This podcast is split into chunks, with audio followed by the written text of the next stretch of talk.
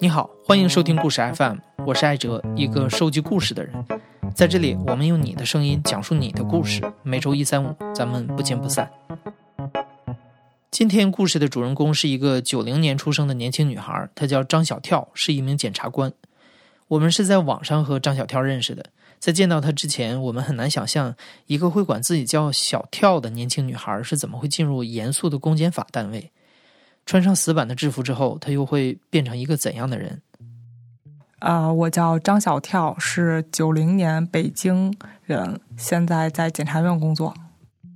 我爸妈其实不想让我做法律职业，因为父母就是从事相关行业的嘛。他们觉得女孩子就是太早的去，就像这个职业，你会经历面对很多人性的复杂面。他们是非常不希望我面对这些纠纷啊。这个你要是经历很多社会和人性的黑暗面的，直接促使我进入这个行业的是有一部美国电影叫《绿灯俏佳人》。然后我当时就觉得，哎，好有趣啊！左手拎着狗，右手拎着 LV，然后就去开厅，而且我就特别帅。就是可能因为我。这个人的性格啊，就是属于相对比较外向，然后比较爱说，所以我需要有一个机会让我展现自己。然后绿灯俏佳人就正好就是让我感受，哎，这律师在庭上就挺帅的，他说话大家都得听着，或者法官在庭上说话的，所以我觉得这个职业好像挺能符合我这性格的，我觉得能实现我的自我价值。所以当时高考报志愿的时候，我父母都在希望我能报那个师范类的院校。但是当时我就特别坚持学法律，就是律政俏佳人的影响。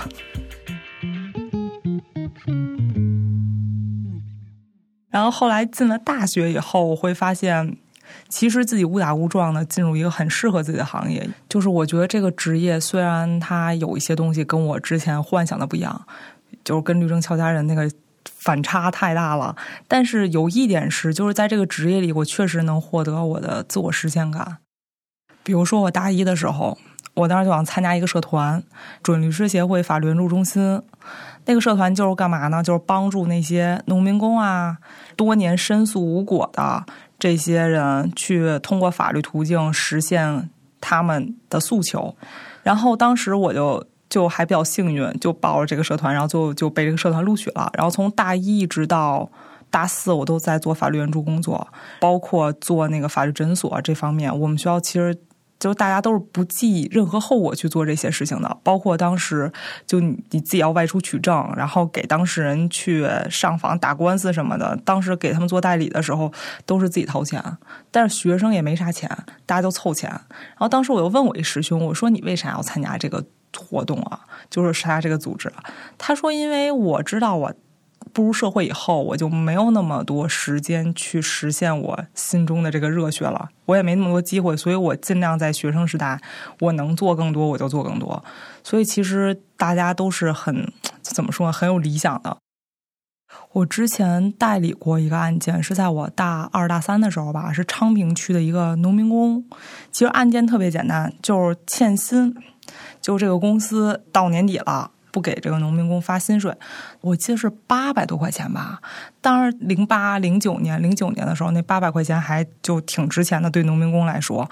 当时那个农民工找到我们以后，就是特别感觉特别绝望，就因为这八百块钱就讲轻生了。就是我听完以后吧，我觉得这其实对于我们法律专业来说，不是一件特别难的事儿。我跟他说：“我说你就放心吧，这个案子我们就给你免费代理。”然后之后就跑到了昌平的那个南口法院，然后这个案子其实从立案到最后前后也就历经了不到一个月的时间。然后当时这个拿到这笔钱的以后，这个农民工就就当时啊，就他特别感谢，但是他又不知道怎么感谢，就是属于那种比较不会言辞的，然后就扛了四个西瓜。从城里坐公交车坐到了昌平政法大学，然后把四个西瓜给我们。当时他打电话的时候，我正在地下值班，就是我们那个办公室。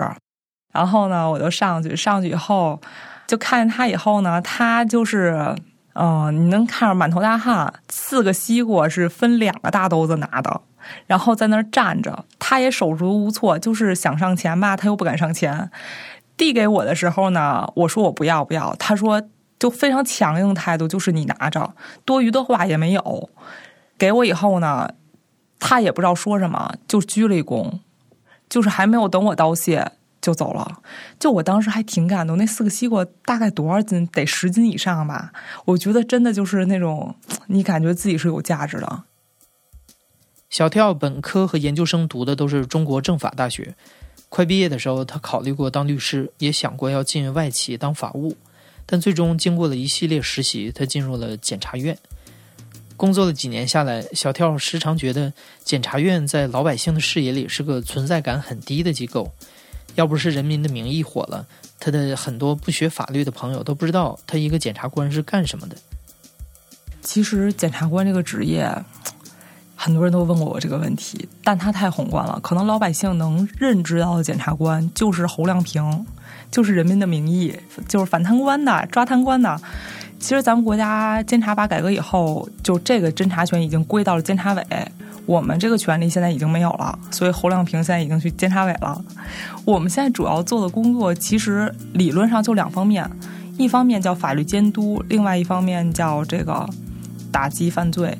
就是我们现在的刑事案件分为三个阶段，就是侦查、审查、起诉和审判。它对应的三个部门是公安、我们和法院。绝大多数的侦查工作都是在公安阶段完成的，他只有把这个案件查清楚了是谁，然后实施的犯罪行为，才会把这个案件移诉给我们。所以，我们这个阶段的话，就是法律规定啊，你首先你要看所有的卷宗，其次你必须要提讯嫌疑人，你要当面的跟他核实情况，然后听取律师的建议，然后询问证人，包括询问其他被害人。等这些环节都做完了以后，证据情况也补齐了，起诉到法院，就相当于从片面来说，就相当于一个公诉案件、犯罪案件当中，检察院其实扮演的是国家律师这么一个角色，他对抗的是对方的律师，然后法官居中裁判，大概是这么一个工作性质。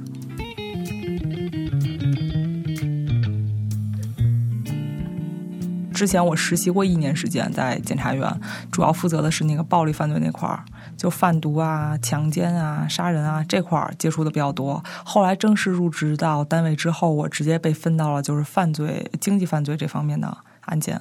我大概在前工作前两年的时候，我几乎提审的每一个犯罪嫌疑人都或多或少的翻供。就哪怕在公安认的很好，还有自首的自自己去公安投案的，但一见到我一看，哎，一年轻检察官，哎，没啥社会经验，直接就翻供。然后甚至有犯罪嫌疑人还反问我说：“你多大了？毕业几年了？”就这样的话挑衅你，知道吗？之前遇到过一个自己自首的，去公安机关是一个职务侵占的案件，就是一个会计，然后他做假账，然后把公司的钱都给拿出来侵占。后来，这个会计面对他要辞职离职，然后这个老板让他去交接账目，他说不清楚了，然后他一激动去公安自首去了，说我拿了公司的钱。但是呢，这个案子呢，他刺就刺在等我在这个案子到检察院之后，我在提讯的时候，这人就不认了，就说我不是。我说那你为啥自首？你没有犯罪？他说我就是精神有病啊，我就是精神不正常。我觉得这个人就是一个。四五十岁的一个中年男子，就是一个你一看就是那种挺油的这么一个人。他对于你的表情就很愤怒，他很愤怒，就这种愤怒一度让我认为我是不是冤枉了他。就正常的嫌疑人，他还是会有愧疚的。他尽管不认罪，或者说提出一些辩解，但是你能感觉到他虚。这个大叔不一样，这个大叔他的态度很强硬。之前我第。一二次去提讯他的时候，这个大叔跟我嚷嚷，就是我说你这个钱是怎么没的？他跟我嚷嚷说没拿钱。然后我跟他说，我说你这账怎么做？他说我不知道，就就这样。然后我跟他去给他对这个账目的时候，他就拒绝回答你的问题，就是非常抵触，对你非常排斥，然后态度非常嚣张。就一度我们讯问被法警中断，因为法警觉得别出，就怕你们俩在屋里出什么事儿啊，就这么嚷嚷，然后法警进来看，就是到这种程度。所以我就一度认为我是不是给他冤枉了？他可能是真没拿钱，要不然他不会是这样一个强硬的态度。嗯，然后但是他因为我第二次、第三次提讯他的时候，我发现这个人就穿上绿色的那个衣服，就我们正常的看守所是穿橘黄色衣服，穿绿色的这个衣服，通常代表这个人要么有暴力倾向，你要谨防他对其他的这个人有一些伤害，要么他有自杀倾向。后来我知道这哥们有自杀倾向。所以你知道，你跟他说话，你还不能说重了，说重了，万一这人回去自杀了，这就是你的责任。所以说，当时我就一看，我就问他，你怎么就穿上绿色衣服呢？他说我昨天晚上吃药自杀了。我说吃什么药啊？他说吃康泰克。然后我说有吃康泰克自杀的吗？他说就吃康泰克，吃药量多了也能死，就大概是这意思吧。你就觉得这个人精神真的有问题。然后后来。去给他去那个公安医院诊断，这个人就是严重抑郁，真是严重抑郁。所以我跟他对话就是没法进行五分钟以上。你问他，然后他过问他一个问题，他回答一下；第二个问题他就不回答了。你再问他，他说我累了，我需要休息，然后就趴那睡觉了，一点辙都没有。所以说，就是这么一个人，就你也不知道他是精神真的有问题，还是在这儿。跟你演，但是无论如何，当时我心里有一个预判，就是这个人的口供我是肯定拿不下来了。那个案子本身其实没有什么所谓的什么其他因素，那个案件压力点就在于取证，就是我翻来覆去的就在想这钱到底少哪儿了，因为他自首的时候说我拿了两二百万，那我就在想这二百万少哪儿了。当时为了这个案子，我都去自学会计，甚至我想考个 CPA，因为我真的看不懂他那个账，大概是六年的账。然后记全都是手记，就没有一个是机打。然后记收支，收支就正常的财务账不是收支嘛，收一笔支一笔，然后这个是什么钱，这是什么钱都标明明细嘛。他不是，他想记再收，记再收，想记再支，记再支。我说你这笔是收还是支？他说我不知道，我忘了。我说那票据呢？没有票据。我说那为什么没有票据呢？他说因为这是账外，就黑账，是我们老板是为了避税的。就这么一本账，你都真是一点办法都没有那个案子。然后，而且他拿的都是现金，他们就是没有那种转账记录什么的，这些也没有。然后就是我问他，那你管的这些钱，他说都是现金，没有什么转账记录什么。所以就这种情况下吧，你就非常难证实，谁也不知道当时发生了什么。然后就走访调去问他们的证人，他们公司的工作人员，问了十七八个，没有人了解情况。就是你知道，我提讯了他十二次这个案子，每一次都是这样一样的说法，证据情况又不好，最后这个案件就是综合考虑，任何证据都没有，这个人也不认罪，没有任何证据能证明犯罪事实，最后给这个案件做了一个存疑不起诉，所以在这么一个情况之下，这个人最后就给放了，然后还走了国家赔偿程序。嗯，因为这个审前羁押，如果就无罪释放的话，是要对公民的权利有一些补偿的，当时给他走了一个这个国家赔偿的程序。嗯，所以这个大叔从始至终都这么一个态度。但最后放他的那天我没有去，因为那天我有事儿。但是我同事去的，然后就给他宣读不起诉书，然后从看守所给他放出来。那个这大叔跟他媳爱人就媳妇儿抱头痛哭，啊，就这样，然后说哭的也挺惨烈的。就是这个案子，我跟谁提到的时候，我都很挫败。就虽然说我们会。我们法律里面有个概念叫做无罪推定，就是未经法院判决不得认定任何人有罪。所以说，这个人没有经过法院判决，又没有证据支持的情况之下，应该认为这个人是无罪的，这是一个法律上的判断。但是你从你从一个普通的正常人的。个人情感和感受出发，你又觉得这个人一定就是百分之大概率是他可能做了一些不应该做的事情，但你查不明白这个事情的时候，其实你的挫败点是在这里，就是你离事实真相很远，但是你力不能及这个事实真相的时候，你会很挫败。这个案件两推三延办了六个半月，在这六个半月里面，我都听不了这名字。后来我一听这犯罪嫌疑人的名字，我浑身都起鸡皮疙瘩。到现在为止，我们同事还经常开玩笑给我提这人名字，因为法律的局限性也是普遍存在的，就是法律不是那种，就是一定能跟你实现所有的绝对的公平正义。其实绝对公平正义也是不存在的，法律只能在一定程度上相对的保护你。在小跳短短几年的工作经历中，这个做假账的案子对他来说是个心结。他体会到的不只是挫败，还有人性的复杂。小的时候，父母并不希望他接触这些人性的棱棱角角，但小跳反而觉得这些经历和思考才是法律这个行当带给他的最大收获。其实我算比较特例，因为我父母都是从事法律职业的，所以我很小的时候就对法律职业有一个大体的印象。然后在三年级开始吧，我就开始看就是案例方面的书，当然也不是那种特别正规的法律书啊，就什么法律世界呀，就是带配图的那种。我印象特别深刻的是，我好像上高中的时候吧，还是上初中的时候，当时有我看了一个中国法治十大案例，当时其中有一个案例我印象特深刻。后来上大学以后我也学过，就是有一个县的好像教育局局长贪污，贪污之后他干嘛呢？他把这个公款用于建希望小学。我当时就觉得，就是感觉特别神话这个故事，但是后来还是给他判就是贪污罪，因为。所谓的法不容情嘛，就是你人做事是有你的动因的，你品德高尚这点大家不可否认，但是你触犯法律了，这点你就要受到制裁。但是那个案件是好像是给他做了最减轻的处理。然后当时我看了一下那个案件的评析，虽然当时也看不太懂具体法律过程，但是那个案件对我。就是印象挺深刻的啊。原来我会觉得啊，犯罪分子那就是社会打击的对象，甚至你会站在道德的制高点上去批判他们。但那个案件之后，我会觉得，哎，人性还是挺复杂的两面。就是善良的人也未必不犯罪，犯罪的人也未必不善良。包括我后来工作三年，我最深的感受就是人性的复杂面。就一个人可以犯罪，但同时也可以是一个。好父亲、好公民、好丈夫，但有的人他可能没犯罪，但是这个人就道德品行恶劣，所以有的时候可能这不是一一个就是一个评判标准，道德和法律它是相对分开的。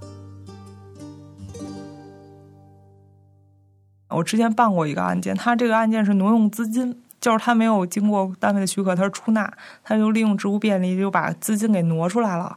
自己用，用完之后再还回去，自己用，用完之后再还回去。但是呢，他最后一次用的时候，他也没有非法占有目的。但是他用完之后，就是因为客观原因，他还还不起了，他又没还回去。后来我又问他：“你这钱去哪儿了？”他又给他媳妇儿治病，他媳妇儿就是一个尿毒症，然后就已经尿毒症都多少年了，十年多。然后这个人就是为了对他这个妻子一直不离不弃的，一直到处借钱，然后给他治病，到最后没无路可走、没处可借的时候，就只能挪用公司钱款。后来回去以后，我就跟我领导汇报这件事情。我领导说：“你去医院了解一下他妻子什么情况哈，因为这个人要被判的话，他妻子这个医药费你怎么办？你后续你这就是你可以不管。”但是你不管你的意义在哪儿，就是你处理一个案件，你的目的不是让这个人家破人亡，最后妻子无药可医，你最后这个人也进去了，那你你的社会价值在哪儿？所以这个人受到他应有的惩罚，同时他妻子的事儿，我们也得就是想一下后续处理问题。那我们就去了，去了以后就发现他妻子情况就是还好，就术后恢复，但是需要医药费用，然后我们就。等于以单位的名义给他组织一个，就是那种众筹，就网上那种轻松筹。然后后来筹集了大概有，因为影响当时还挺大的，筹集有十几万吧，最后就都给他妻子了。就后续的他那个换肾之后的这个医药费用，就至少能维持到这个男人出来是没有问题。而且在这个男人这个男的这个犯罪嫌疑人，我们也给他争取最大的减刑，因为这个。罪名本身不是一个重罪，所以最后这个人就又自己努力减刑，一年多以后又出来了。然后最后出来之后，这个人给我们送了一面锦旗。就其实我们锦旗收到是很多的，但大多数都是被害人送，就是很少有这种嫌疑人，就是我都被判刑了，然后出来再给你送锦旗。他是唯一一个，就是我已经被判刑了，但我出来以后还得再感谢你们。在小跳看来，面对类似这样的案子，他在工作中最大的驱动力不只是一面锦旗，更重要的是同理心。作为一名年轻的检察官，他觉得铁面无私固然是原则，但在面对情与法的两难抉择时，他内心的天平也会有摇摆不定的时刻。嗯，就我不知道你看没看过前段时间那个《我不是药神》。就我第一个接触案子就是销售假药案，而且跟那个案件很相似的一个地方就是，他那个药是就拟制假药，就是其实在国外是正常销售的，但是因为没有经过咱们国家的进口批准，然后他私自带进咱国内销售了。这种情况下，在法律规定啊，属于拟制类的，按假药处理。但是呢，嗯。他这个药本身药效可能没有什么问题，所以这个案件就是一个清华大学的一个学生，他搞代购，代购的就是这种日本的这种药品、药水啊什么的，其实没有特别严重。当时查获的时候，大概查获了二十多盒，嗯，当时就是以销售假药罪给他起诉过来的。这个男孩，我觉得，因为我从。批捕之后，侦查阶段过了很久，大概是侦查阶段正常的案件就是两个月左右吧。这两个月过完之后，我去见的他。见完以后，这个男孩当时我觉得他心理素质还是挺好的，感觉还没有崩溃，但是呢。也忍不住就哭，就见面就哭。我说你别哭，你这个什么事儿你就说事儿哈。然后这个案件是我唯一一个没有说上来以后直接问法律问题的，因为其他案件我有的案件你处理很快，你知道你问几个要点，这个案件就清楚了事实，这个就可以起诉了。但这个男孩，我是主要问了他一些家庭生活情况啊，包括卖药的动机啊。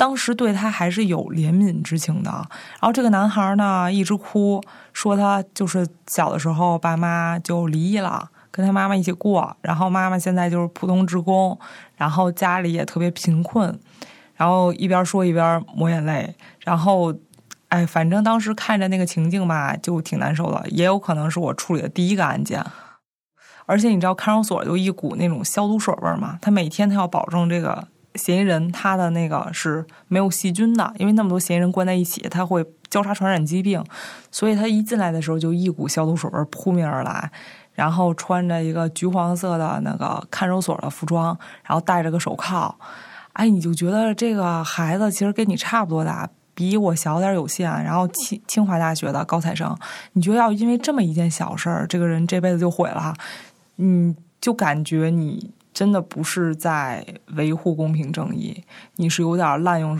滥用这个刑罚权了。所以我当时通过跟他见了一次面吧，有心里会产生了最后做不起诉的这么一个决定的想法。然后呢，看一下他的销售记录，基本上药品销售的也很少，就这种进口的药品。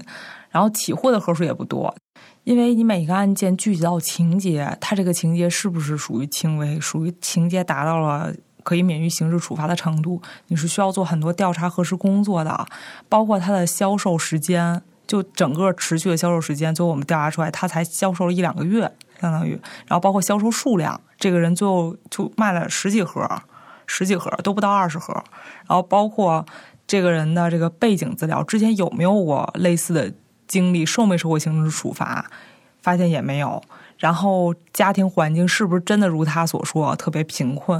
然后包括这个药品，最后也送去做检测了。因为你说你是真药，那这里万一有有毒有害的成分在，但检测结果也是这个药品是有疗效在的，而且也没有任何有毒有害的成分。然后也联系了买家，没有人有过这种不适的症状。当时我就跟我师傅建议，给他做一个酌定的不起诉。就是所谓相对不起诉，刑诉法也有规定，就是构成犯罪，但是情节轻微，可以免于刑事处罚。所以其实你要给一个人就是出罪是也是非常困难的，尤其是这个人在构成犯罪的情况之下，你需要做的工作要比直接给他起诉要大很多，这个工作量。但当时这个案件还是挺有争议的，因为没有这么处理过，就像那个侯勇那个案子一样，就是没有那么处理过。之前销售假药案按不起诉处理，因为。大家的印象当中，假药是属于严打的范围，但是我跟我师傅也说，我说假药和假药不一样，这个假药不是对人体造成危害的假药，而是就是法律拟制的假药。这种情况下，虽然构成犯罪，但你要考虑它社会危害性、他的这个人身危险性，以及这个人最后回归社会、教育改造的可能性，就没有必要对他做起诉处理。所以最后这个案子还是。上了监委会，最后监委会一致决定给这个人做一个相对不起诉处理。就是其实我觉得工作当中最重要的成就感来源于两点，一就是你能避免一些不需要受到。这个刑罚追责的人能够免于刑事处罚，或者一些本身就无辜的人免受这个牢狱之灾。这通过你审查案件的细致程度，你会帮助一些本来没有这个社会危害性，或者说本来就没有犯罪事实的这些人得到。这公正的对待，另一方面，你会使得那些犯过罪、然后有过错的人接受他们应该有的惩罚。这其实保护的是社会的秩序以及那些被害人的权益。但是有的时候你会很难觉得，比如说像这个案件，它是构成犯罪，但是它有多大的刑事处罚性？你就像我看那个《我不是药神》那电影是，这个男主人公是构成犯罪了，但是是不是一定要给他处以刑罚？这个时候你会纠结。你会有自己的价值权衡和取舍，因为有的时候我经常跟我同事聊天我就会问他们，我说如果这个案子就是这么一个情况，如果换作是你，你能保证你肯定不犯罪吗？其实大家都不能保证，就是当你面对这个抉择的时候，你也有可能做出这种行为的话，你就会觉得这个人他一定程度上还是值得同情的。就是人都是复杂的个体，检察官也是。之前我可能觉得检察官就是挺严肃的，但是当你真正进入这队伍以后呢，你发现检察官也是普通人，然后他自己处理一个案件，他也会受到他知识结构、社会经历，包括情感倾向的这么一个影响。包括检察官也不是那种高大伟岸，就是相对来讲，就是你再接触一下，你就发现他们更生动。就活得更像人，嗯，穿上这身衣服跟脱这身衣服之后是一种绝，就是绝对的一种反差，然后也有自己的缺陷，但是，嗯，你能看到一个更真实的群体，我觉得真实是最重要的。采访结束后，小跳很认真的和我们核对了他在采访过程中提到的一些细节。他原本是个神经大条的人，爱开玩笑，爱玩爱闹。但在检察院循规蹈矩了几年下来，他逐渐习惯了时刻在脑子里绷起一根弦。你现在正在收听的是亲历者自述的声音节目《故事 FM》，我是主播艾哲。本期节目由梁科制作，声音设计彭涵。感谢你的收听，咱们下期再见。